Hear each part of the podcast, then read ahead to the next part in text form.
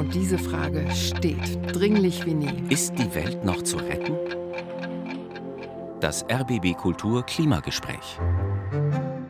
Ja, die UN-Klimakonferenz in Dubai hat gerade Halbzeit. 197 Staaten tagen seit knapp einer Woche zu der Frage, wie das Klima noch zu retten ist. Dafür müssten erstmal die 2015 in Paris beschlossenen Ziele zur Begrenzung der Erderwärmung eingehalten werden.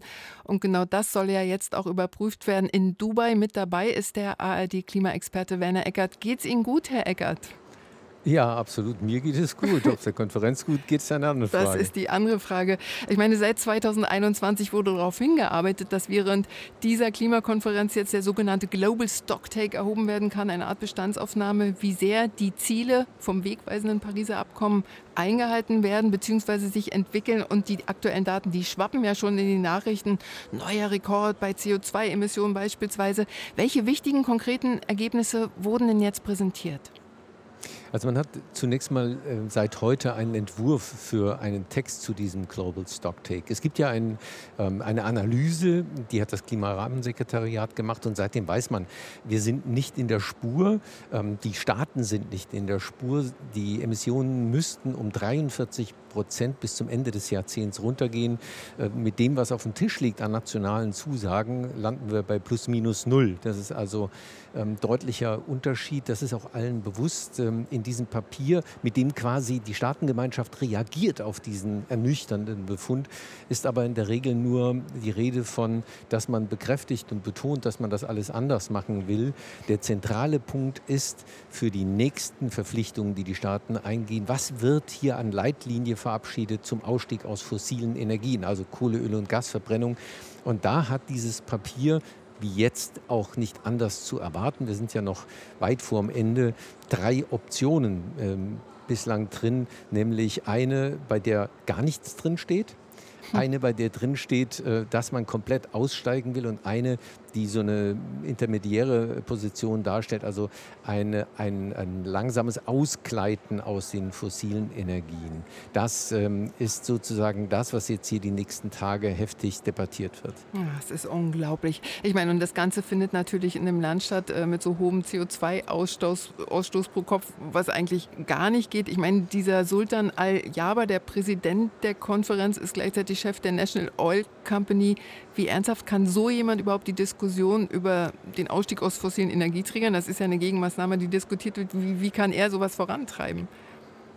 Ja, das ist eine sehr gute Frage. Die Antwort äh, werden wir erst am Ende wissen dieser Konferenz. Also er ist nicht alleine verantwortlich. Das ist mal das eine. Die Staaten, jeder einzelne Staat muss mitgehen mit, einem, mit einer Formulierung am Ende. Aber natürlich hat so ein Konferenzpräsident Einfluss, indem er ähm, die Gespräche entsprechend lenkt und leitet und eben entsprechende Entwürfe auch lanciert.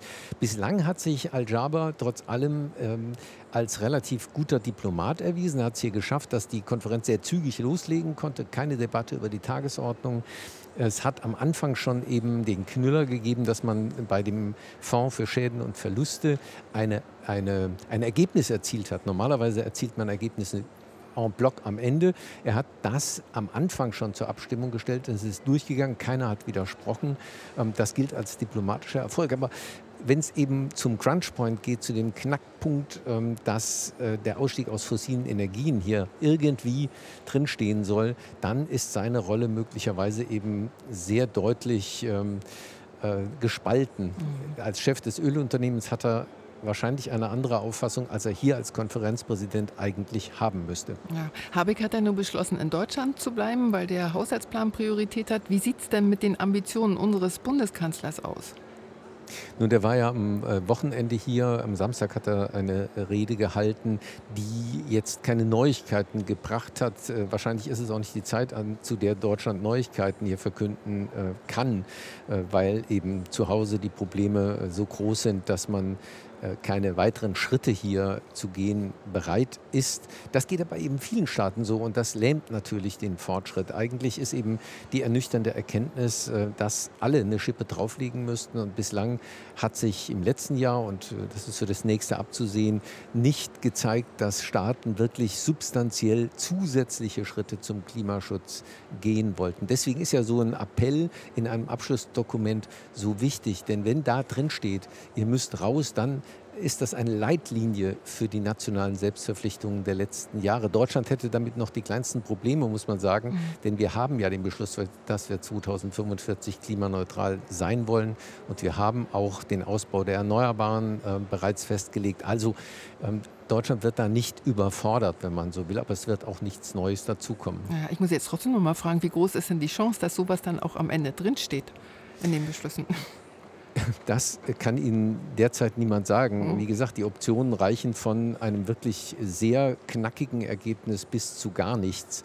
Und ähm, das wird auch mutmaßlich bis zum Ende äh, Gegenstand von Verhandlungen sein. Denn wie gesagt, alle anderen Beschlüsse außer dem äh, Anfangsbeschluss werden en bloc am Ende gefasst. Und man muss sich das so vorstellen, dass man in sehr vielen unterschiedlichen Verhandlungssträngen unterschiedliche Themen versucht zu einem Ergebnis zu bringen. Und dann wird das alles zusammengelegt und dann schaut jeder Staat drauf und sagt, okay, wo kriege ich was, wo muss ich geben? Und das muss ähm, in, für alle in einem gesunden Verhältnis stehen. Ähm, diese Konferenzen sind deshalb nicht geeignet, den Klimaschutz wirklich zu organisieren. Sie sichern ihn sozusagen nur ab in einem völkerrechtlichen Vertrag. Die Zusagen müssen von den Staaten kommen und der Klimaschutz muss zu Hause passieren. In jedem Fall danke ich Ihnen, Herr Eckert, für die Einschätzung direkt aus Dubai von der Klimakonferenz.